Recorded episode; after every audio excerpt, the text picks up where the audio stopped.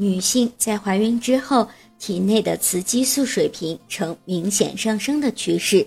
尤其是体内的黄体酮水平上升非常高，会使女性牙龈中的血管出现增生的情况。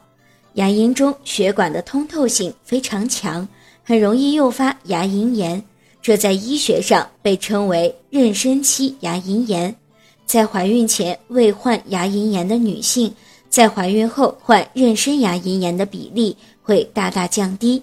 而在怀孕之前就患有牙龈炎或者是牙周炎的女性，在怀孕后牙齿炎症会更加的严重，牙龈很容易出现增生、肿胀、出血等现象，个别人的牙龈甚至还会增生至肿瘤状。患有这种病的牙龈非常容易出血。在严重的时候还会妨碍到进食，所以在怀孕之前治愈牙齿问题，无论是对孕妈妈自己还是对宝宝都是很有好处的。